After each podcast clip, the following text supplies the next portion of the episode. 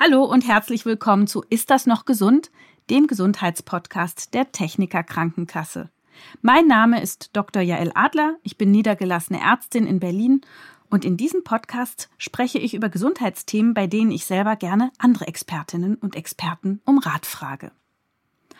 Heute geht es um einen gesunden Umgang mit all den digitalen Werkzeugen und Spielsachen, mit denen wir uns täglich umgeben. Ein gängiger Begriff dafür ist Digital Well-Being. Wir sind ja alle irgendwie selber Betroffene. Wenn wir morgens im Bett liegen, gerade aufgewacht sind, dann greifen wir womöglich als erstes zum Handy und checken erstmal, welche E-Mails sind eingegangen, was ist so in der Welt passiert, der erste Chat ist am Laufen. Und manchmal fragt man sich schon, ist das jetzt noch gesund oder bin ich vielleicht schon süchtig?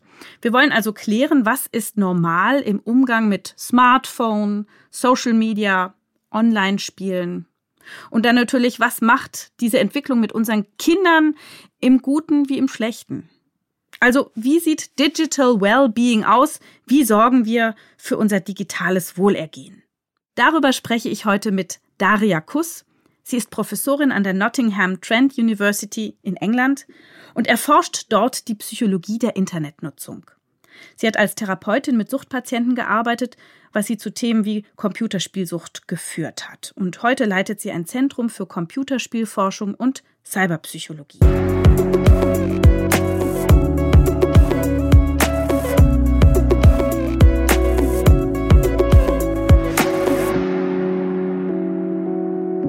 Daria, herzlich willkommen. Schön, dass du heute Zeit für uns hast.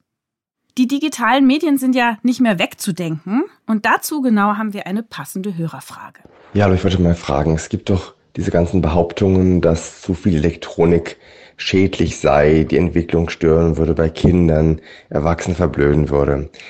Es erinnert mich manchmal ein bisschen an Diskussionen, als die ersten schnellen Züge ähm, in Benutzung kamen, dass darüber diskutiert wurde, ob die vielleicht ganz schwere Gesundheitsschäden auslösen würden ist die Diskussion um digitale Schädlichkeit, um das digitale Nicht-Wellbeing eine Diskussion, die eigentlich auf dem Stand der Zeit ist, oder ist es nicht eigentlich eine völlige Retro-Diskussion?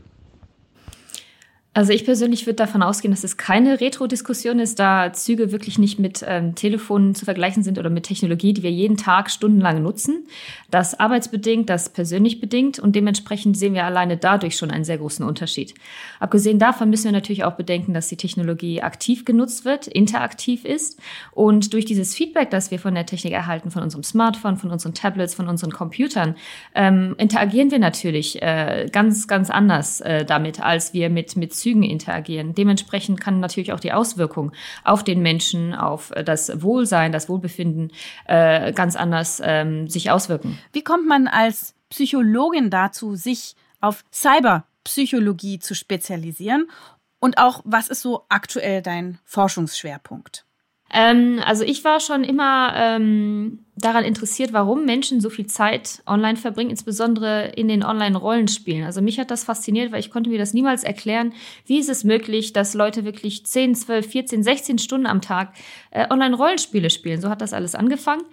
Ich habe mit sehr vielen Online-Rollenspielern gesprochen. Ich habe äh, mit meiner Forschung angefangen. Dann habe ich äh, meine Doktorarbeit hier auch zu diesem Thema gemacht, exzessive Internetnutzung. Da habe ich mir äh, wieder auch die Online-Rollenspiele angesehen. Da hatte ich mit Psychiatern, mit Psychologen gesprochen, die derartige Problematiken behandeln. Ich habe auch in der Ambulanz für Spielsucht gearbeitet, äh, zusammen mit meinen Kollegen ähm, geschaut, welche Probleme gibt es denn bei den Betroffenen. Und äh, ich fand es immer sehr faszinierend zu sehen, wie kann die Technik unser Leben ähm, bereichern und welche Probleme können dadurch entstehen.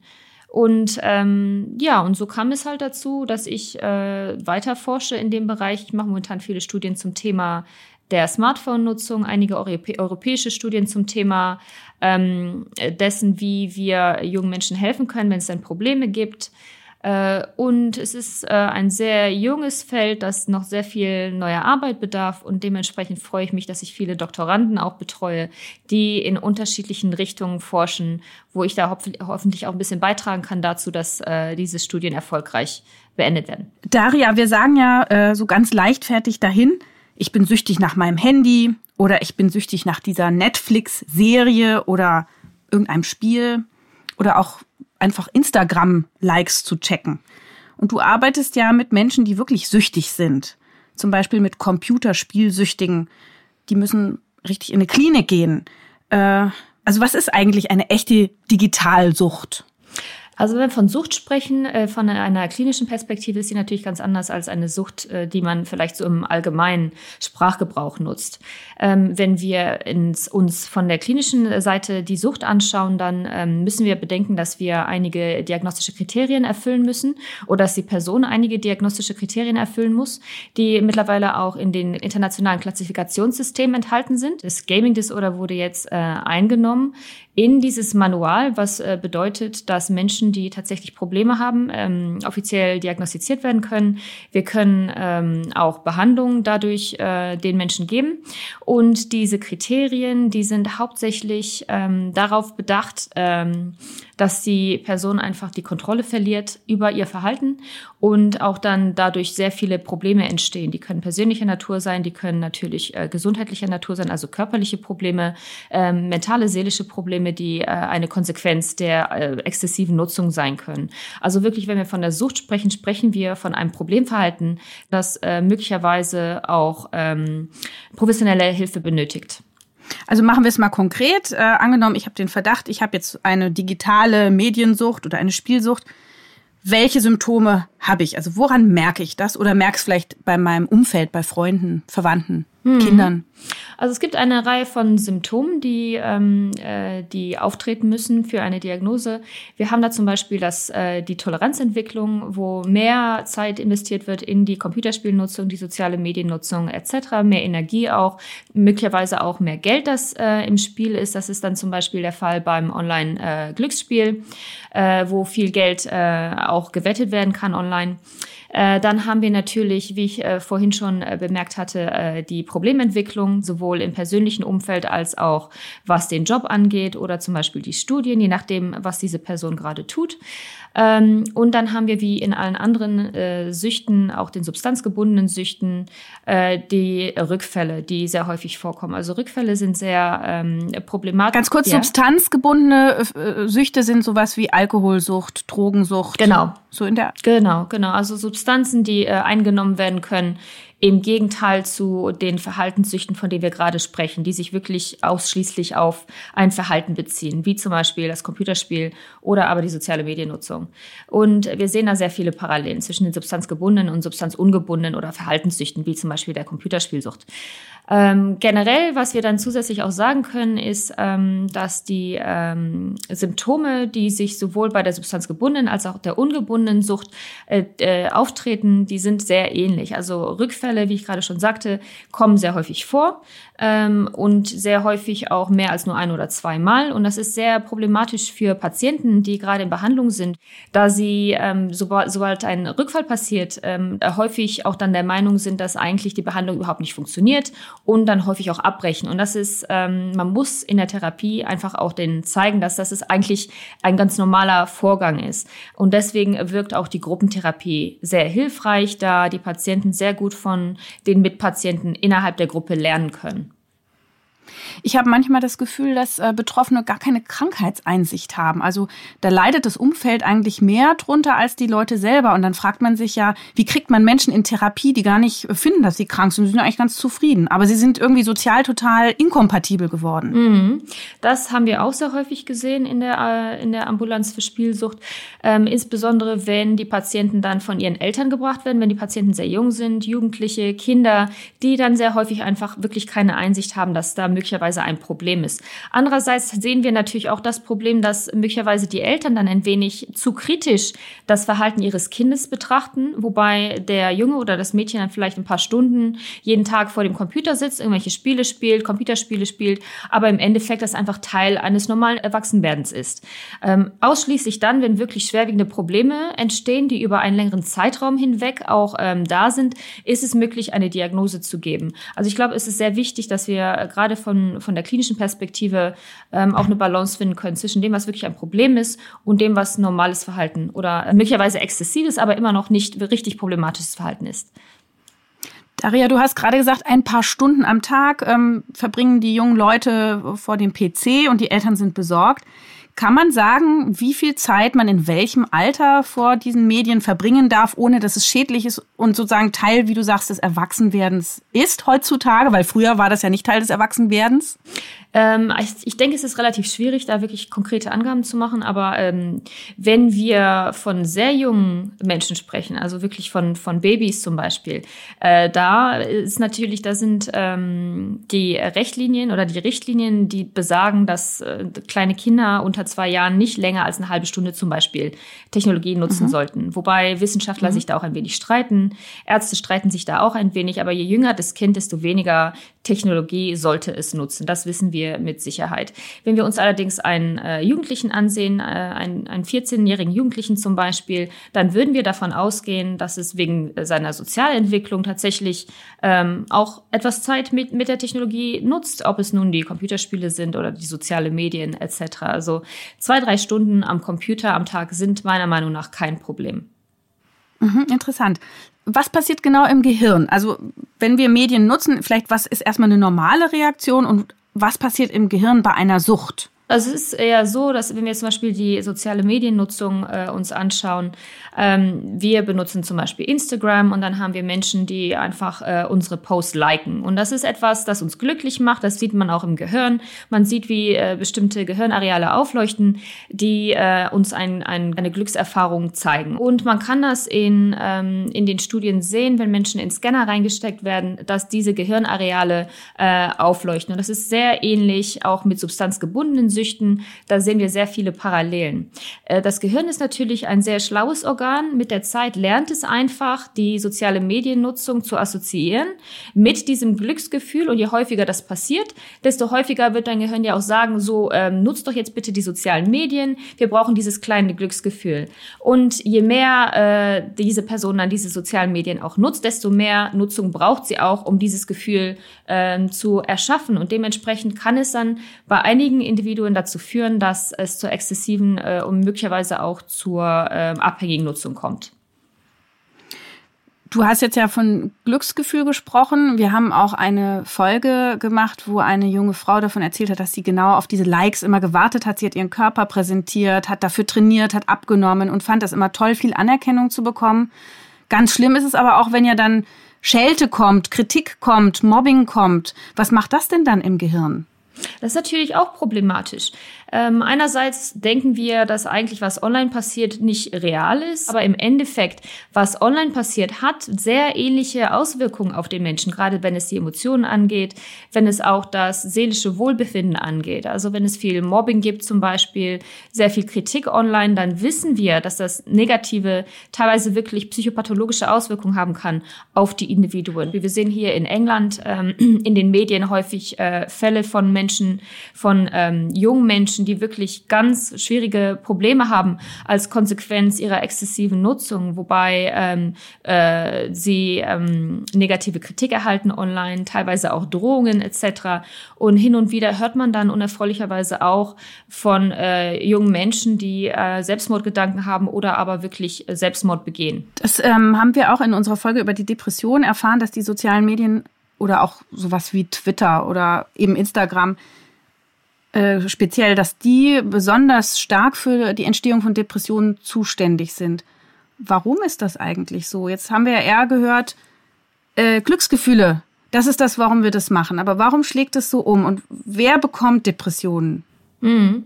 Ähm, es, okay, das sind da mehrere Fragen. Also äh, einerseits müssen wir natürlich bedenken, dass ähm, ja, es, äh, auch die Online-Nutzung, die Internetnutzung zu äh, tatsächlich realen Gefühlen führen kann. Es gibt Menschen, die vielleicht prädisponiert sind dazu, ähm, De Depressionen zu haben. Ob das nun ähm, genetisch bedingt ist oder, oder aber auch ähm, ähm, äh, situationsbedingt. Und äh, diese Menschen, die haben dann wahrscheinlich eine höhere Möglichkeit, äh, ein bisschen negativer zu reagieren auf negative Kritik online zum Beispiel. Äh, da gibt es ähm, natürlich diese äh, Wahrscheinlichkeit, dass das passieren könnte. Äh, abgesehen davon ähm, sind es natürlich auch Menschen, die vielleicht äh, in ihren sozialen Kontakten außerhalb des Internet nicht unbedingt diese Erfahrungen bekommen, die sie eigentlich brauchen würden, gerade wenn es um die soziale Entwicklung geht in äh, Jugendlichen. Ähm, es gibt sehr viel Peer Pressure auch online, dass äh, Jugendliche und junge Menschen, junge Erwachsene natürlich auch äh, konform zu den Standards sind. Also gerade was, äh, wenn es äh, darum geht, den Körper zu präsentieren, sein Gesicht zu präsentieren, sein Leben zu präsentieren. Alles, was online passiert, passiert normalerweise äh, ausschließlich in idealer Form äh, und einfach auch wirklich diesem Druck standzuhalten, kann natürlich auch dazu führen, dass Menschen unglücklich werden. Also dass es da sehr viel Druck gibt, dass es Schwierigkeiten gibt, die anders dann nicht ähm, überkommen werden können, wenn, wenn es nicht wirklich diese äh, sozialen, realen sozialen Netzwerke gibt, die da auch ein bisschen äh, unterstützen können. Wir haben dazu auch eine Hörerfrage, die sich äh, mit dem ja, Musikkonsum beschäftigt. Wenn mir gerade langweilig ist und ich zum Beispiel im Bus sitze, dann höre ich ziemlich häufig Musik. Was mir aber auffällt, ist, dass wenn ich in anderen langweiligen Situationen dann keine Musik hören kann oder irgendwie meine Kopfhörer vergessen habe, dass ich eine viel geringere Langweile-Toleranz habe quasi. Ist das irgendwie schlecht? Höre ich zu viel Musik? Sollte man darauf verzichten? Hat das irgendwelche negativen Folgen auf die Psyche zum Beispiel? Mhm. Das ist äh, eine sehr interessante Frage. Also generell würde ich äh, niemandem empfehlen, auf Musik zu verzichten, da Musik einfach etwas ganz Wunderbares ist. Ähm, was natürlich dann auch die, die Toleranz der Langeweile angeht. Ja, ich denke, dass mit den sozialen Medien oder mit der Technologienutzung, mit dem Smartphone, das wir überall mit uns rumtragen, ähm, haben wir immer die Möglichkeit, beschäftigt zu sein. Wir haben immer die Möglichkeit, irgendetwas zu machen. Ob es nun die Musik ist oder irgendwelche Nachrichten schreiben oder irgendwelche Sachen zu lesen in den Nachrichten etc. Ähm, äh, das ist, das kann problematisch sein. Äh, es gibt natürlich auch Berichte dazu, die uns sagen, dass wir als Menschen, die häufig äh, die Technik nutzen, nicht mehr dazu in der Lage sind, wirklich auch Momente zu haben, wo wir einfach nichts tun. Ähm, und da würde ich natürlich empfehlen, derartige Momente zu kreieren, wo vielleicht mal das Telefon zu Hause gelassen wird und man spazieren gehen kann in der Natur. Wir wissen natürlich auch, dass ähm, Zeit, die wir in der, in der, Natur verbringen können, ohne vielleicht äh, das Smartphone, ohne vielleicht Musik zu hören auch mal oder auch ohne irgendwelche Spiele zu spielen, dass das sehr gut auf unser Wohlbefinden äh, einwirken kann. Aber wie gesagt, also auf die Musik komplett zu verzichten, das würde ich wirklich niemandem empfehlen. Da hast du auch gleich ja schon einen guten Tipp gegeben, ne? dass man auch äh, Digital Detox praktiziert, also zwei Stunden oder wie lange am Tag ohne Medienkonsum zu verbringen? Gibt es da auch einen Richtwert? Also meines Wissens gibt es da keinen Richtwert, also keinen konkreten Richtwert, aber ähm, also diese, diese Dinge, die sind, glaube ich, ganz klar, dass man auch einfach mal das Telefon weglegt, dass man vielleicht auch einfach mal den Computer ausschaltet, dass man dazu in der Lage ist, das auch zu machen und dann nicht unbedingt der Langeweile verfällt oder denkt, dass die Langeweile eigentlich etwas Schlechtes ist, weil im Endeffekt wissen wir, dass die Langeweile uns auch viel Gutes geben kann. Hast du denn die Erfahrung gemacht, dass Langeweile bei jungen Menschen zunimmt, weil sie sonst immer sich die ganze Zeit entertainen? Ja, also ähm, es ist jede freie Minute wird häufig dazu genutzt, die Zeit äh, mit, mit dem Telefon zum Beispiel oder mit der Technik zu nutzen. Ich sehe das hier in England, wenn man im Supermarkt steht an der Kasse und dort wartet, statt da einen Moment zu warten, die 30 Sekunden, nein, die Leute, die gehen dann in ihr Handy, schauen sich irgendwas in ihrem Handy an, als wenn äh, es wirklich zu schwierig wäre, da einfach nur einen Moment zu stehen und zu warten, bis man an der Reihe ist. Dieses Verhalten könnte sich wirklich ändern. Also da ich würde wirklich vorschlagen, dass Menschen einfach mal auch einen Moment sich Ruhe gönnen, ohne, ohne in ihr Smartphone zu schauen. Also wieder ein bisschen Langeweile trainieren. Und außerdem finde ich ja auch, man kann ja gar nicht mehr flirten, weil die Augen gucken ja gar nicht mehr rum, sondern ins Handy. Das heißt, man kann gar keinen Kontakt mehr so einfach aufnehmen, ne? oder? Das stimmt auf jeden Fall. Da geht es natürlich einerseits ums Flirten, aber da geht es natürlich auch andererseits um den normalen menschlichen Kontakt. Einfach dieses Lächeln, das man dann finden kann äh, mit der Person, die man dann trifft äh, auf der Straße. Oder generell einfach mal ähm, die Augen zu öffnen, um sein Herum ein bisschen sich anzuschauen. Äh, das geht dann natürlich teilweise ein wenig verloren. Dazu jetzt nochmal eine Hörerfrage. Wenn ich morgens an der Haltestelle stehe und ich sehe schon die ganzen Kinder da mit ihren Smartphones, dann denke ich, äh, einem Kind ein Smartphone geben, das ist doch Körperverletzung. Also ich meine, die dabbeln die ganze Zeit daran rum. Ähm, völlig hyperaktiv quasi die ganze Zeit, lernen das Null mehr auch mal mit sich zu sein ähm, oder auch mal nicht in jeder Sekunde Papa und Mama erreichen zu können. Ganz abgesehen davon, dass sie sich dann später wunderbar lernen äh, oder schon sehr früh wunderbar lernen, auf Instagram zu mobben. Ist das Körperverletzung? Sollte man Kindern erst ab einem bestimmten Alter ein Telefon geben? Und ich frage mich auch, was das mit den Eltern macht. Machen die sich nicht auch komplett verrückt, wenn sie überhaupt nicht mehr normal leben können, wenn sie nicht in jeder Sekunde die Möglichkeit haben, äh, ihr Kind anzurufen, von ihrem Kind angerufen zu werden oder das im Idealfall auch noch per GPS lokalisieren zu können? Natürlich auch eine gute Frage. Ähm, also wie jung sollten Kinder sein, wenn sie ihr erstes Handy bekommen?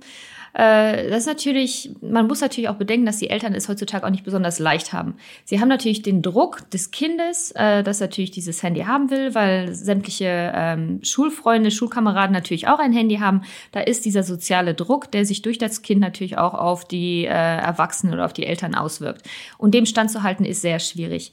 Äh, andererseits ähm, ist es natürlich dann auch so, dass wenn ähm, äh, Eltern dazu in der Lage sind, permanent ihre Kinder zu erreichen, fühlen sie sich vielleicht auch ein wenig wohler, dann fühlen sie sich ein wenig sicherer. Sie wissen, wenn dem Kind irgendwas passiert, dann kann das Kind sich melden, dann kann es entweder die Eltern anrufen oder mit jemandem kommunizieren. Also das ist von der Elternperspektive sehr verständlich, meiner Meinung nach. Andererseits müssen wir auch bedenken, dass wir von der Forschung her wissen, ähm, dass insbesondere die exzessive Nutzung sehr äh, problematisch auf das Kindesgehirn einwirken kann, wenn es sich tatsächlich noch in den Entwicklungsstadien befindet. Also äh, ich persönlich würde natürlich raten, ja, gebt den Kindern Handys, aber ähm, beschränkt sie einerseits äh, auf äh, dem Alter des Kindes abhängig äh, und andererseits auch äh, beschränken auf die bestimmte Stundenzahl, die das Kind mit einem äh, Handy verbringen kann. Also ich äh, würde erst Jugendlichen Handys geben, äh, Kinder, die wirklich über zwölf Jahre alt sind, äh, weil diese Kinder natürlich dann auch kommunizieren wollen mit ihrem Umfeld, die wollen auch die Technik nutzen, die wollen auch die ähm, guten Möglichkeiten, die ein Handy bietet, äh, auch nutzen können. Andererseits ähm, jüngere Kinder, man merkt natürlich auch, dass jüngere Kinder sehr häufig diese Handys haben wollen, die wollen damit spielen, die schauen sich etwas an, da die Handys dazu in der Lage sind, denen äh, direkt eine Gratifikation zu geben, ohne dass ähm, sie auf die Eltern warten müssen, die möglicherweise auch nicht direkt äh, äh, auf die Frage des Kindes antworten können oder nicht permanent für das Kind da sein können, wo das mit den Handys anders aussieht. Also äh, was wichtig ist für die Eltern meiner Meinung nach, ist da eine Balance zu schaffen zwischen dem Druck, der entsteht und andererseits auch der Möglichkeit, dass das Kind langsam an die Techniknutzung herangeführt wird. Ja, manchmal sieht man es ja im Restaurant, die Eltern wollen auch mal ihre Ruhe haben und dann geben sie den digitalen Babysitter in die Hände des Zweijährigen und es hält dann mal einen Moment still und die können in Ruhe die Nudeln verspeisen. Da lästert man sehr gerne drüber als Nicht-Eltern, aber wenn man selber Eltern ist, versteht man es auch. Genau, genau. Und ich denke, wir sollten das alle ein wenig lockerer sehen. Wir sollten uns alle nicht zu viel Druck machen, aber dann trotzdem äh, in, in einem, an einem normalen Tag einfach eine reguläre Nutzung ähm, favorisieren. Wir haben noch eine Hörerfrage zum Thema Schulen und äh, Internet oder digitale Mediennutzung. Ich möchte eine Frage stellen. Wie ist das? Äh, man klagt so sehr über äh, zu viel Internetnutzung bei Kindern, dass sie sich nicht mehr konzentrieren können äh, beim Lesen, so wie früher, und nur ins Internet schauen. Und das wird jetzt auch in den Schulen vermehrt, vermehrt angewandt. Ist das in Ordnung? Würden Sie das empfehlen? Danke. Also ich bin ähm, immer sehr dafür, eine äh, gesunde Mediennutzung ähm, zu äh, herzustellen, gerade auch im Kindesalter, dass die Kinder von klein auf langsam an die Mediennutzung herangeführt werden. Was sehr wichtig ist, dass äh, offene Gespräche geführt werden darüber, was uns die Medien geben können, was uns die Smartphones geben können, die Handys, die Computer. Äh, andererseits natürlich aber auch auf die Probleme, die möglichen Probleme hinzuweisen, so dass das Kind wirklich von klein auf lernt, ähm, dass was online passiert vielleicht etwas anders ist als das, was offline passiert. Dass das Kind auch lernt, dass es äh, Zeit mit seinen Spielkameraden, seinen Schulfreunden, Schulkameraden nutzen soll, verbringen soll, außerhalb außerhalb ähm, der Technologienutzung.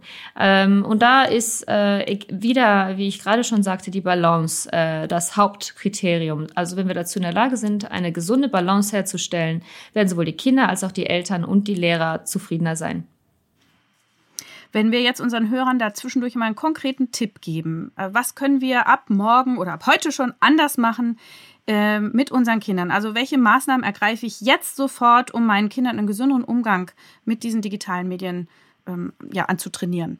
Also was ich empfehlen würde, wäre, die Technik gemeinsam zu nutzen, zusammen Online-Spiele zu spielen zum Beispiel, zusammen mal zu schauen, was kann man mit dem Smartphone so machen, was es äh, für neue Apps gibt, die Kinder auch mal fragen, so, warum, was machst du denn da gerade, zeig mir mal, wie das geht.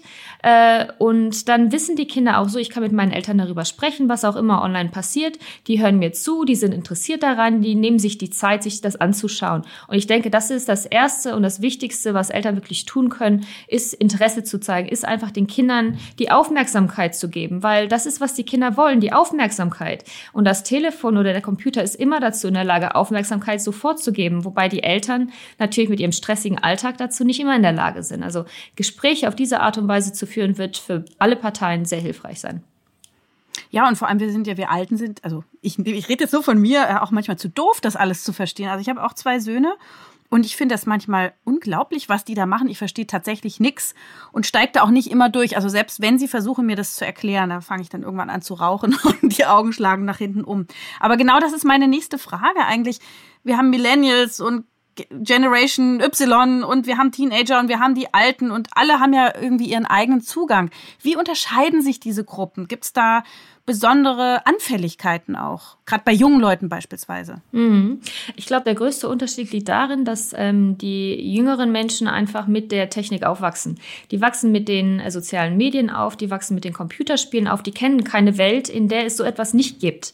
Und das ist für uns, die etwas älter sind, ist das ganz, äh, ganz was anderes, da wir wissen, wie die Welt aussieht, auch ohne die Technologie. Wir haben uns mittlerweile zwar sehr daran gewöhnt, aber wir können uns vorstellen, dass es möglicherweise auch ein Leben ohne geben könnte. Es ist fast wie so eine symbiotische Beziehung für die jungen Menschen mit der Technologie. Also wo ein Smartphone wirklich äh, äh, ein, ein Teil ihres Körpers wird oder wirklich wie ein Teil ihres Körpers angesehen wird. Das habe ich sehr häufig auch in meiner Forschung gesehen, wo ich mit jungen Menschen über ihre Techniknutzung spreche und die haben mir ganz klar gesagt, so, ohne mein Handy wäre ich verloren. Da sind meine ganzen Informationen drin, meine Kontakte, meine Musik, meine Spiele.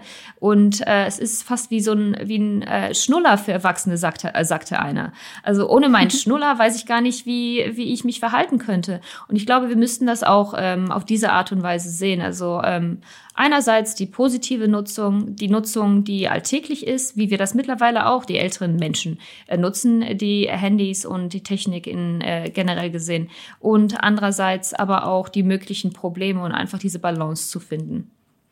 Ist das denn bei alten, einsamen Menschen dann wirklich auch ein Tipp oder eine Art Therapie? Also ist das eine, ein wirklicher Ersatz dann auch äh, punktuell vielleicht für echte menschliche Kontakte, auch wenn man nicht mehr so aus dem Haus gehen kann? Absolut. Das ist ein sehr wichtiger Punkt. Ähm, gerade neue Forschung mit älteren Menschen, also wirklich mit Rentnern, Menschen über 60, 70, die haben unheimlich viele Vorteile von der Technologienutzung. Also ich habe das selber in meiner Forschung gesehen, wo Spiele, die zum Beispiel auch den Körper involvieren, wo das körperliche Wohlbefinden äh, ähm, erhöht werden kann, wo aber auch das soziale Wohlbefinden äh, erhöht werden kann, wo Menschen, ältere Menschen auch soziale Medien nutzen, durch die sozialen Medien mit ihren Familien und Freunden in Kontakt bleiben können, selbst wenn sie zum Beispiel nicht so oft aus dem Haus gehen können, da sie vielleicht auch nicht mehr körperlich so fit sind. Und das ist unheimlich positiv. Also für ältere Menschen hat die Technik extrem viele Vorteile und ich würde immer empfehlen, für ältere Menschen ähm, Technik zu nutzen, ob es nun die sozialen Medien sind oder Spiele, die sie online spielen können. Du hast gerade von körperlicher äh, Förderung gesprochen. Was meinst du damit konkret? Also bisher dachte ich immer, digitale Medien sind ja eher was für Couch Potatoes. Man sitzt, man bewegt sich nicht mehr, man kriegt Rücken. Mm. Ja, aber wenn wir uns bestimmte Spiele ansehen, wie zum Beispiel Nintendo Wii, das ist ja ein digitalisiertes Spiel, das den kompletten Körper involviert. Und das ist, äh, macht viel mehr Spaß für viele Leute, nicht nur jüngere Menschen, sondern auch ältere Menschen, wenn sie ähm, digital mit ihren Freunden spielen können, ohne dass vielleicht jeder gleichzeitig im selben, äh, im selben Raum sich befinden muss. Also äh, da sehen wir von den Studien, dass es unheimlich gute, positive Ergebnisse gibt. So eine Art Kegeln nur in neu. Genau. Und dann im eigenen Wohnzimmer genau, quasi. Genau, genau, ja. Mhm. Und äh, was sind so die Unterschiede bei den Geschlechtern? Also wie, äh, wie anders süchtig äh, ähm, sind Jungs und Mädchen oder Männer und Frauen? Mhm. Das ist auch eine sehr gute Frage. Die haben wir auch äh, ziemlich viel erforscht, sowohl in äh, klinischen Studien als auch in, ähm, in Studien, die äh, normale Personen beinhaltet haben, wo wir sehen, dass die Jungen sehr gerne ähm, Online-Rollenspiele spielen zum Beispiel, da sie äh, diese Spieler einfach diese Möglichkeiten zum Wettbewerb auch bringen, wo die Jungs vielleicht gegeneinander auch kämpfen können, sich gegenseitig beweisen können, wie gut sie denn sind, wirklich zu schauen, welche Skills sie haben und so weiter. Wobei Mädchen dann häufiger soziale Netzwerke nutzen, allein da, deswegen, weil sie äh, sozial sich ein bisschen austauschen wollen, weil sie sich ein bisschen unterhalten wollen, weil sie generell auch diesen Austausch mit ihren Freundinnen und Freunden online brauchen. Und die Forschung, die wir gemacht haben hier, die zeigt uns natürlich auch, dass, ähm, obwohl es natürlich Ausnahmen gibt, äh, generell die sozialen Medien problematischer für die Mädchen sind, wobei die äh, Online-Spiele problematischer für die Jungs sind. Äh, ähm, weil für die Jungs brutaler diese Computerspiele und für die Mädchen mehr Mobbing oder, oder mehr Bodyshaming oder also warum, warum unterscheiden die, also warum machen die sie unglücklich? Okay, also ähm, generell, wovon ich gerade gesprochen habe, war die exzessive Nutzung, die äh, möglicherweise abhängige Nutzung, wenn einfach zu mhm. viel mhm. genutzt wird und das negative Konsequenzen hat auf das soziale Umfeld oder aber auch ähm, andere Teile des Lebens. Zusätzlich dazu gibt es natürlich auch andere Möglichkeiten, die ähm, inwiefern die exzessive Nutzung Schaden bringen kann. Äh, Mobbing online äh, wurde gerade erwähnt. Das ist äh, eine Möglichkeit. Ähm, äh, negative Kritik, die online sehr häufig kommt. Es ist viel häufiger äh, dass Kritik einfach angewandt wird, weil man die Person, äh, zu der man diese Kritik gibt, nicht unbedingt sehen muss und dementsprechend sieht das alles einfacher aus. Es wird nicht als, als echt oder real betrachtet, diese Kritik, die dann äh, der anderen Person gegeben wird. Für Jungs ist natürlich dann auch ähm, äh, das Problem manchmal, dass viele dieser Rollenspiele online extrem viel Zeit in Anspruch nehmen. Und das ist dann häufig die Zeit, die für andere Dinge im Leben genutzt werden könnte, falls diese Spiele nicht gespielt werden würden. Ähm, und unter anderem geht es natürlich dann auch um die Entwicklung der Sozialkompetenz, insbesondere wenn diese Spiele ähm, gespielt werden in dem Alter, wo, ähm, äh, wo viele Entwicklungsphasen stattfinden. Soziale Entwicklung, psychische Entwicklung, emotionale Entwicklung für das Kind und den Jugendlichen. Mhm. Ähm, wenn man so ein Kampfspiel spielt mit Stress und Action, dann steigt ja auch innerlich der Stresspegel. Da sind wir ja als Menschen für erfunden von der Natur aus. Was passiert dann mit unserem Körper, wenn wir sozusagen äh, Bilder sehen, die uns Stress machen, aber wir eigentlich ganz ruhig sitzen? Verwirrt das unseren Körper? Also ich denke jetzt daran an die Testosteron-Jungs, die Ballerspiele spielen, aber eigentlich äh, ja faul auf dem Sofa oder im Stuhl hocken. Mhm. Also generell diese Diskrepanz zwischen dem körperlichen und dem geistigen. Aber das gab es ja, das gab es ja früher auch schon. Also geht es ja wirklich nicht nur um, um diese Spiele. Das haben wir beim Fernsehen zum Beispiel auch, wenn wir uns Actionfilme ansehen, die vielleicht ganz besonders aggressiv sind. Äh, da gibt es möglicherweise, äh, möglicherweise eine Diskrepanz. Aber generell würde ich immer empfehlen, ob die Kinder nun Spiele, Online-Spiele spielen oder auch nicht, ähm, sich ja äh, physisch wirklich zu betätigen, also Sport zu betreiben, was einfach generell super ist für den Körper.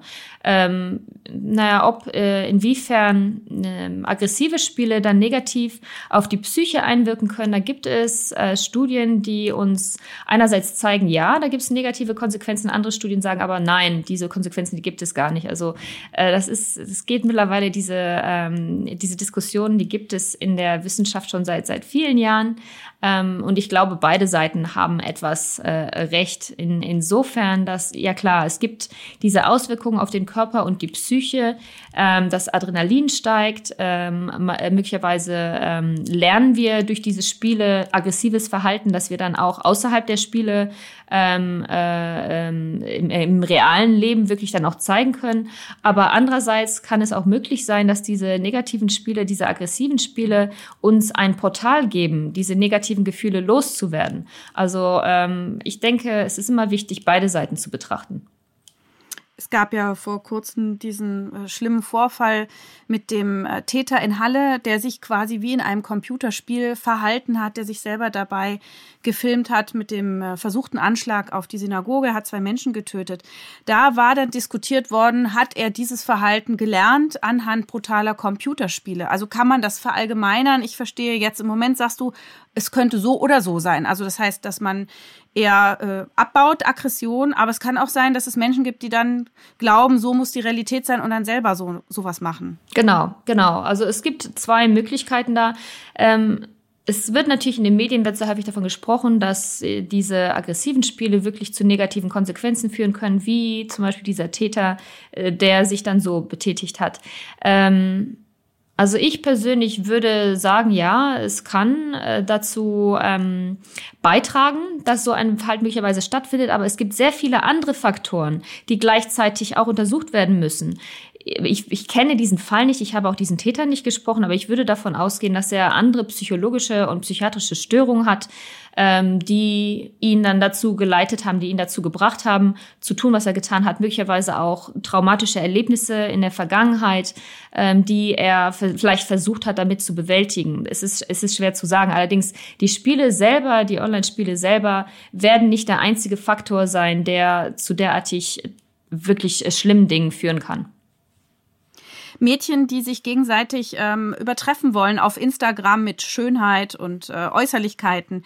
Ähm, das, das äh, macht mich so ein bisschen traurig auch als Frau. Frage mich, ist das was typisch weibliches? Ähm, warum gibt's da so einen digitalen Zickenalarm? Mhm. Es ist äh, teilweise typisch weiblich, aber mittlerweile sehen wir auch, dass viele Männer sich online präsentieren in einer Art und Weise, wo sie sich denken, das möchte, das möchte die Welt sehen. Also mit besonders vielen Muskeln, die äh, besonders gut aussehen, sich auch viel Zeit nehmen, dafür gut auszusehen, ähm, was, was das Gesicht angeht, die Haare und den Bart möglicherweise auch. Also wir haben, ähm, das sehen wir ja online generell, auf Instagram insbesondere, dass das Bild einfach zählt oder dieses ähm, hyperidealisierte Bild, das äh, Menschen präsentieren wollen von sich selber und von ihrem Leben. Da geht es einerseits ums Aussehen, da geht es aber andererseits auch um äh, zum Beispiel ähm, Urlaube, die Menschen machen oder auch äh, Autos, die sie kaufen, Häuser, die sie bauen und so weiter. Also dass viele Dinge einfach deswegen erlebt werden, gemacht werden, weil sie dann so präsentiert werden können online, weil dann dieses Bild so präsentiert werden kann von sich selber online. Und kein Leben, kein Mensch ist dazu in der Lage, wirklich dieses Leben hundertprozentig morgens und abends und nonstop zu führen, wo alles immer perfekt ist. Also auch versuchen, diesen, diesem Druck standzuhalten, permanent perfekt zu sein. Es ist, ähm, ist abnormal. Und es gibt ja mittlerweile auch einige Persönlichkeiten online, die vielleicht auch etwas kurviger sind, die sich so präsentieren.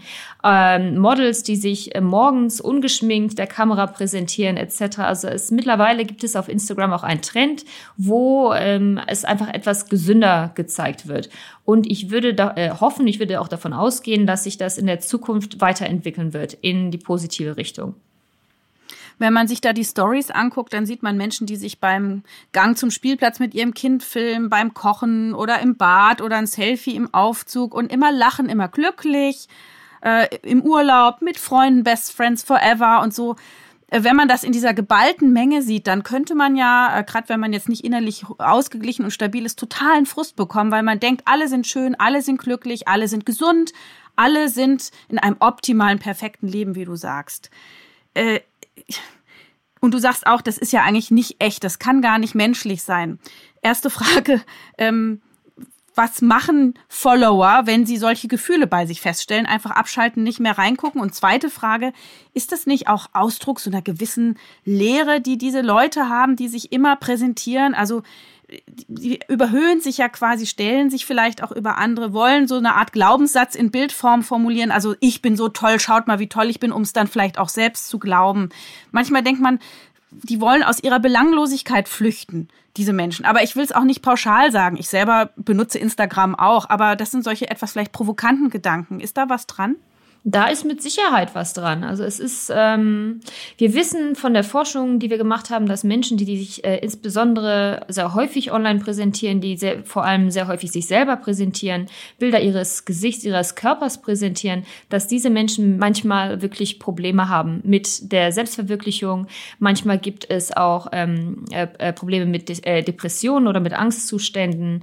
Äh, und gerade wenn man auch diesem Druck ausgesetzt wird, sich permanent äh, präsentieren zu müssen in einer Art und Weise, die nicht realistisch ist, die äh, extrem verschönert ist, wir sehen das ja auch mit verschönerten Bildern zum Beispiel, dann kann das wirklich zu Problemen führen. Also was ich da natürlich empfehlen würde, wäre auch mal, wie ich vorhin schon sagte, einfach das Handy zu Hause zu lassen und einfach den Moment zu genießen, anstatt permanent das Essen zu fotografieren, das man in dem Restaurant hat oder permanent äh, sämtliche ja, sämtliche sozialen Dinge zu fotografieren und diese online zu stellen. Also man muss natürlich dann auch bedenken, dass das, was äh, die Privatsphäre angeht, sehr problematisch sein kann, wenn sämtliche Informationen über sich selber online für jeden zugänglich sind. Ja, und dann auch abfotografiert werden und vielleicht im späteren Berufsleben ein Problem sein könnten. Äh, und was machen die Follower, die dann Depressionen und Frust bekommen, weil sie sehen, alle sind glücklich, nur ich sitze hier mit Chips auf der Couch und habe kein Programm? Naja, die werden vielleicht dadurch, dass sie so viele hübsche, gute Menschen sehen online, werden sie dazu ähm, gebracht, vielleicht auch ins, ihr, ihr Leben ein bisschen gesunder zu gestalten, vielleicht auch mal ins Fitnessstudio zu gehen. Also man kann natürlich auch die positiven Dinge sehen. Generell vielleicht auch mehr Zeit mit ihren Freunden zu verbringen, wenn sie online diese Fotos von, von Freunden und, und Gruppen sehen. Also es gibt positive als auch negative Konsequenzen davon. Und jetzt noch der Punkt Hate Speech. Warum provoziert gerade zu Twitter, ne, so, so Gesprächsmedien, immer so viel Aggression bei, bei Menschen, die sich da betätigen? Was ist das in uns Menschen? Hm. Ja, das ist natürlich eine sehr gute Frage. Wir müssen natürlich bedenken, dass äh, auf Twitter die Posts immer sehr kurz sind. Also es gibt ein Limit zu dem, was man schreiben möchte und dementsprechend muss man sich extrem kurz fassen. Ähm, und das äh, führt natürlich dazu, dass die Nuancen eines Gesprächs zum Beispiel nicht klar wiedergegeben werden können. Das, ähm, was auch immer wiedergegeben wird, sehr häufig als Fakt dargestellt wird oder als Fakt angesehen wird. Und da selbst wenn die Person, die diesen Kommentar produziert, nicht unbedingt äh, den Kommentar so produzieren wollte oder vielleicht mehr mitteilen wollte, wird dieser Kommentar reduziert auf das, was geschrieben ist äh, und kann natürlich dementsprechend unterschiedlich auch interpretiert werden. Das äh, ist äh, ein Problem. Ähm, Hate Speech äh, deswegen auch, weil online sieht man natürlich seinen Gesprächspartner nicht. Man sieht die Konsequenz dessen nicht, was, was gerade gesagt wird. Wir nennen das äh, hier den äh, Online Disinhibition-Effekt, also dass man online mehr dazu bereit ist, äh, ein bisschen. Äh, kannst du das nochmal wiederholen? Das ist Online? Online Disinhibition-Effekt. Mhm. Ja, also dass wir online mehr dazu ähm, bereit sind, negative Kommentare auszudrücken, dass wir kritischer sind, dass wir vielleicht ein bisschen offener sind, was so unsere eigene Meinung angeht äh, und nicht unbedingt ein Blatt vor den Mund nehmen, wie wir das vielleicht im, im realen Leben oder im Offline-Leben tun würden, wenn wir mit Menschen sprechen. Also das äh, zeigen die Studien und das ist ein weiterer Grund, weshalb Menschen, naja, möglicherweise ein bisschen negativer äh, kommunizieren. Und zusammengebracht damit, dass Twitter wirklich nur ganz kurze Statements ähm, erlaubt auf der Plattform, kann es dann dazu führen, dass diese ja, Hate Speech ähm, äh, hier produziert werden kann und dass es dadurch auch zu Konflikten führen kann. Wir sehen das ja zum Beispiel auch in der Wissenschaft, wo Wissenschaftler, die unterschiedliche Standpunkte haben, sich gegenseitig kritisieren, ihre Arbeit gegenseitig kritisieren. Ähm, und das ist, ja, also je nachdem, wie das genutzt wird, kann es wirklich problematisch, äh, problematische Auswirkungen haben diese Disinhibition, diese Enthemmung wird ja vielleicht auch genau deshalb provoziert, nicht nur, nur weil der Text so kurz ist, sondern weil man das nette Gesicht des Gegenübers samt Mimik und Körpersprache und gutem Körpergeruch nicht äh, wahrnehmen kann. Ne? Das, es fehlen so viele Kommunikationsfaktoren genau. über die äh, in den Medien, in den digitalen. Wir haben noch eine Hörerfrage. Ich war letzten Urlaub in Mailand und da ist mir aufgefallen, dass ich quasi die ganze Zeit mit meinem Handy Fotos gemacht habe, von allem. Ich dachte mir, wow, das möchte ich festhalten, das muss ich unbedingt fotografieren. Und am Ende bin ich quasi den ganzen Tag durch die Stadt gelaufen, habe nur Fotos, Fotos, Fotos gemacht. Mir war irgendwie klar, ich werde sie nie wieder anschauen. Trotzdem war es mir irgendwie wichtig, fast schon zwanghaft. Woran liegt das und wie kann man damit umgehen? Wie kann man das vermeiden, dass man auch ein bisschen die Stadt durch seine echten Augen genießen kann? Mm. Das ist auch eine sehr gute Frage. Einerseits kann ich sehr gut nachvollziehen, dass man ähm, natürlich diese ganzen Erinnerungen behalten möchte. Ähm, und äh, das führt allerdings manchmal dazu, dass ähm, man fast den Eindruck hat, dass wenn etwas nicht festgehalten worden ist mit der Kamera, mit äh, einem Videoapparat, äh, dann existiert es nicht, dann ist es nicht passiert. Äh, und das ist schwierig. Also ich glaube, es ist sehr schwierig, da die Balance zu finden. Was ist zu viel und wo ist es genug? Ob es jetzt ist, ein Foto von, von dem jeweiligen Gebäude zu haben oder äh, so und so viele Fotos am Tag zu machen. Also wenn man sich da reduzieren kann, dann ist das optimal. Wir müssen natürlich auch bedenken, die meisten von uns, die haben tausende von Fotos auf ihren Computern, auf ihren Handys. Und wie häufig sehen wir uns diese Fotos an? Also ähm, man bedenkt, meine Mutter zum Beispiel, die hat mir äh, für Weihnachten hat sie mir einen Kalender geschenkt mit ganz vielen Fotos, mit echten Fotos, wo ich mir den Kalender wirklich das ganze Jahr über anschauen kann. Und das ist was ganz Tolles, wirklich diese Fotos dann auch mal auszudrucken und auch mal jeden Tag zu sehen. Wie viele von uns machen das? Also da würde ich wirklich empfehlen, vielleicht ein, zwei schöne, richtig besondere Schnappschüsse zu haben, die man sich dann auch ausdruckt und sich anschauen kann, statt Tausende von Fotos auf dem Computer liegen zu haben, die sich kein Mensch jemals wieder ansehen wird. es ändert sich ja jetzt ganz schnell. Also Facebook ist out, TikTok ist in, äh, Smartphones von vor ein paar Jahren gibt's heute gar nicht mehr. Ähm, die Frage ist, kommt die Forschung überhaupt hinterher? Insgesamt ist diese Technologie sehr neu und es fühlt sich fast so an, als wäre das ein großes Experiment, in dem wir uns alle befinden. Ich finde es persönlich sehr interessant, da ich da immer als Wissenschaftlerin rangehe. Und äh, für mich ist das immer spannend, etwas Neues zu, zu sehen, mit, mit den äh, Menschen, mit denen ich darüber spreche, auch von denen zu lernen, insbesondere wenn es junge Menschen sind, die ähm, wirklich mittendrin sind, die ähm, mir viel davon erzählen mit meinen Studenten oder aber auch den Menschen, die an meinen Studien teilnehmen.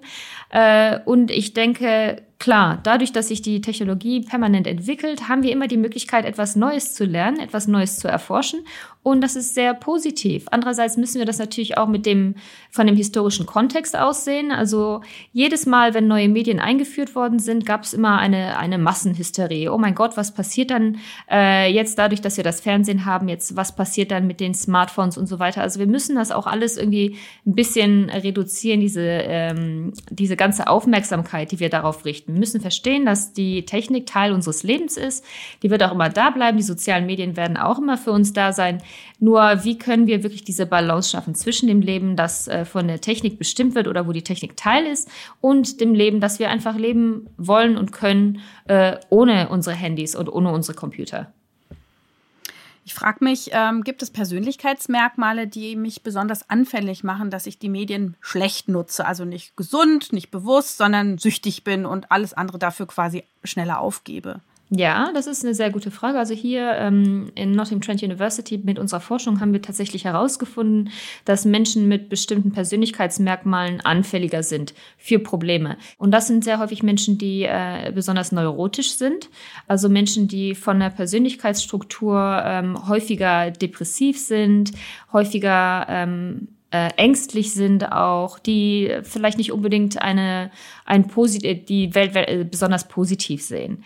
Äh, und die sind generell häufiger betroffen von exzessiver Nutzung, von Problemen durch die, die Smartphone- und Computernutzung.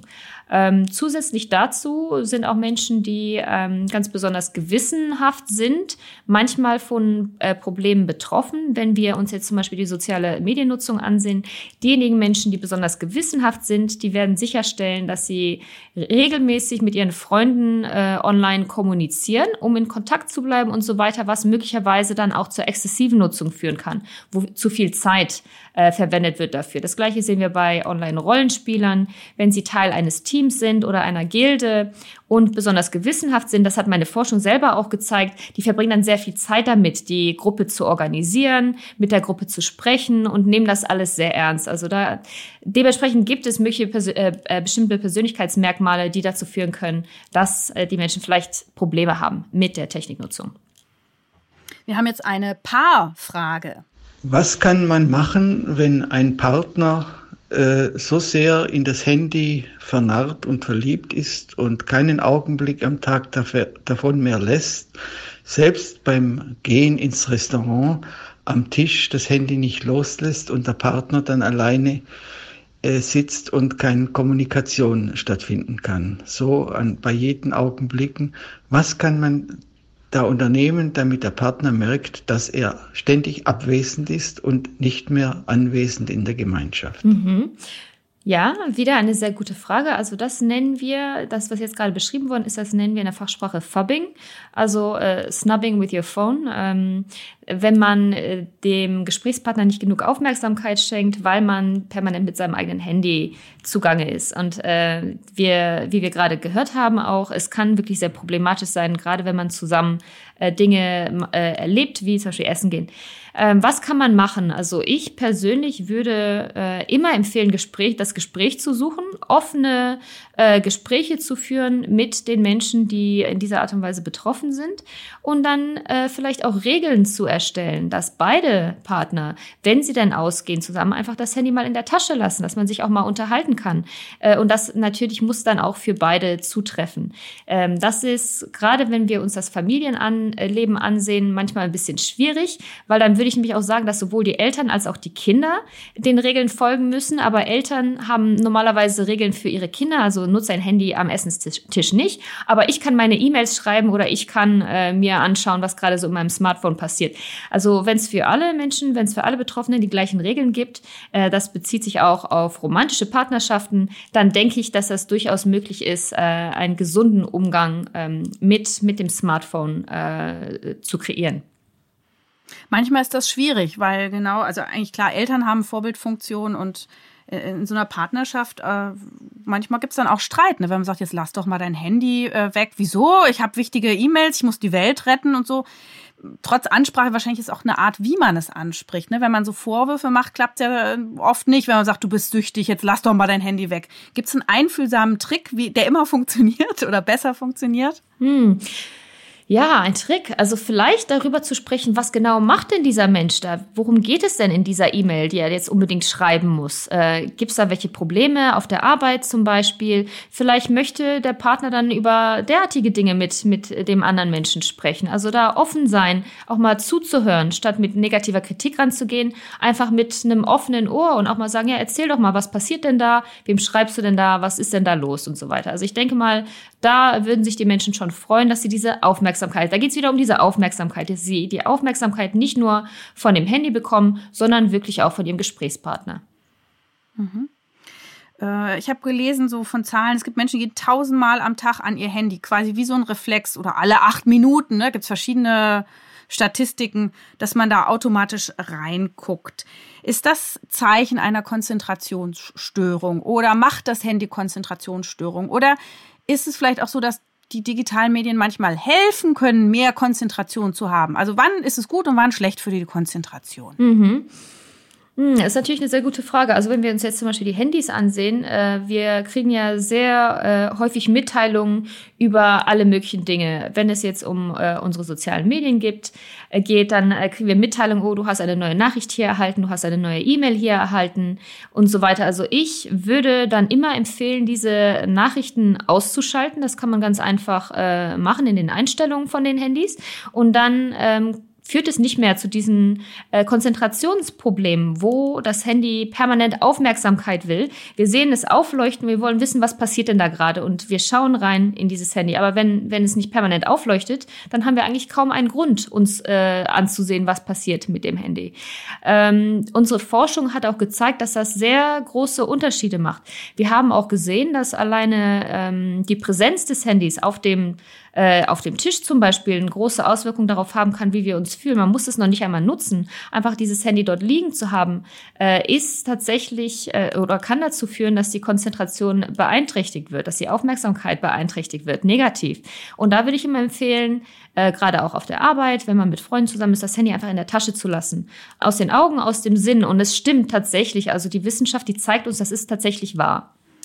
Pornografie äh, gibt es ja auch eine Sucht, ne? aber also Pornografie-Nutzung, ist das problematisch? Lässt es Druck ab oder äh, steigert es sozusagen die individuelle Not? Mhm. Wie, schätzt, wie schätzt du das ein?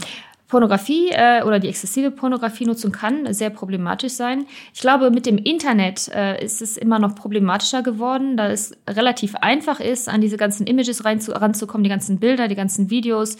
Äh, und da ist es auch einfacher, ähm, das ein bisschen zu steigern. Also ich habe zum Beispiel heute Morgen einen Artikel gelesen über einen jungen Mann, der ähm, vor Gericht musste deswegen, weil der ähm, als, als Pädophiler wurde, wurde er angesehen als Pädophiler, der äh, viele Bilder und auch Videos hatte von, von kleinen Kindern, die ähm, sich da sexuell engagiert haben. Und online lässt sich sehr viel finden, dass man offline nicht so ohne weiteres finden könnte. Gerade auch die Masse macht da einen großen Unterschied. Äh, das kann sehr problematisch sein. Pornografie an sich äh, ist natürlich auch problematisch für die Beziehungen, partnerschaftliche Beziehungen. Wir wissen das. Ähm, und da würde ich, wie gesagt, vor, äh, wie vorhin auch schon gesagt, eher äh, die Balance äh, suchen. Ähm, selbst wenn man derartige Dinge nutzen sollte, wollen, wollen würde, da eine Balance zu finden, gerade wenn man auch in einer Partnerschaft ist. Aber das Internet bietet viele Möglichkeiten, die wir ohne das Internet nicht hätten und das muss uns meiner Meinung nach auch bewusst sein. Ich stelle jetzt noch zwei, drei Fragen, die ich gesammelt habe, die Hörer mir nur mündlich übermittelt haben. Mhm. Habt ihr Forscher Ideen, wie ein besserer Online-Dialog funktionieren könnte, dass man eben nicht so viel enthemmte Hate Speech praktiziert? Wahrscheinlich ist ein Rat schon mal den vollen Namen zu nutzen und wenn jemand Pseudonym benutzt, dass das kein Gesprächspartner sein könnte. Mhm. Was gibt es sonst für Tipps? Eine der sehr wichtigen Dinge, die wir alle sehen wollen, global gesehen, nicht nur in England, nicht nur in Deutschland, sondern wirklich global gesehen, ist, dass mehr gemacht wird von den äh, Menschen, die die sozialen Medien produzieren, also die äh, Social Media Corporations, dass da ein bisschen mehr ähm, Verantwortung äh, genommen wird dafür, was online präsentiert wird. Und das ist sehr wichtig, dass es dann nicht nur um den einen Nutzer geht, der möglicherweise da alle möglichen Sachen postet, sondern darum, dass ähm, die Corporations dazu in der Lage sind, Inhalte zu löschen, die wirklich problematisch sind. Und das ist, das ist wirklich sehr wichtig. Die Verantwortung muss angenommen werden von Facebook zum Beispiel, von Twitter. Und das wird einen sehr großen Unterschied machen. Da brauchen wir ähm, von der legalen Perspektive Regeln, äh, die ähm, geschaffen werden müssen und die auch eingehalten werden müssen. Ist es gut, wenn mein Sohn seine Schulfreunde nicht mehr in echt, sondern im Online-Spielchat trifft? Äh, soziale Interaktion ist sehr positiv, gerade für Jugendliche, die ähm, sich sozial noch entwickeln, sowohl online als auch offline. Generell würde ich vorschlagen, dass es dann, ähm, dass auch Möglichkeiten äh, bestehen, wo das äh, in, in beiderlei Hinsichten geschaffen wird. Online und offline. Also nicht nur ausschließlich offline. Wo finde ich Hilfe als Betroffener oder Angehöriger, wenn jemand in die digitale Schieflage gerät? An wen wendet man sich als erstes? Mm, äh, normalerweise würde ich äh, immer zunächst einmal den, den Hausarzt nutzen. Äh, es gibt allerdings in Deutschland sehr viele spezialisierte Kliniken und äh, Fachambulanzen, die ähm, sich mit äh, exzessiver Nutzung der Technik ähm, beschäftigen. Da geht es um Computerspiele, soziale Netzwerke und da gibt es sehr viele äh, Anhaltspunkte dort. Super. Vielleicht gibst du uns jetzt noch mal ein paar Take-Home-Messages, vielleicht drei Tipps, was wir direkt beginnen können. Okay, also ähm, die erste Message, die ich geben würde, wäre ähm, äh, Zeiten zu schaffen innerhalb eines Tages für die Nutzung des Handys, für die Nutzung des Computers. Ganz konkret mal zu sagen, so, äh, morgens eine halbe Stunde schaue ich mir mein Facebook, Instagram und so weiter an, abends noch eine Stunde äh, mache ich dann online, was ich so machen muss. Und dann habe ich dann den Rest des Tages dafür Zeit, meinem normalen Alltag nachzugehen. Also vielleicht ein bisschen äh, paradox, wenn man vielleicht äh, die Nutzung einschränken will, aber meiner Meinung nach ist das eigentlich sehr sinnvoll, sich diese Möglichkeit zu geben. Ähm, als zweiten Tipp würde ich sagen, äh, Zeiten zu schaffen, äh, am Tag, wo die, äh, wo Handys zum Beispiel überhaupt nicht genutzt werden, wo Technik nicht genutzt wird. Und das könnte zum Beispiel beim Abendessen sein, wo jeder sein Handy weglegt und man sich einfach unterhält. Und das wirklich zur Regel zu machen. Wenn Regeln und die von allen ähm, eingehalten werden, die, die funktionieren normalerweise eigentlich ganz gut.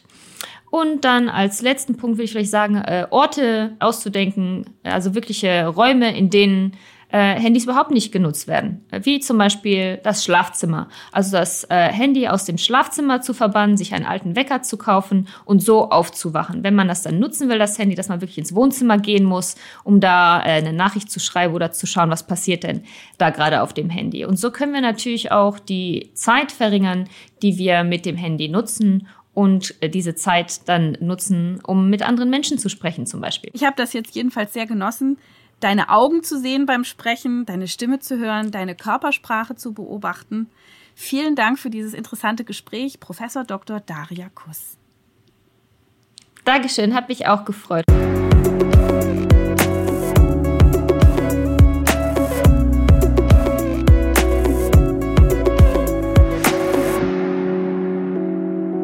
Das war Ist das noch gesund? Der Gesundheitspodcast der Techniker. Alle zwei Wochen bekommt ihr hier auf dem Podcast-Kanal eine neue Folge zu hören. Für die Neugierigen in Langform, für die Eiligen als kurze Wissensinfusion. Welche Themen wir als nächstes behandeln, erfahrt ihr im Newsletter der Techniker. Danke fürs Zuhören und bis zum nächsten Mal.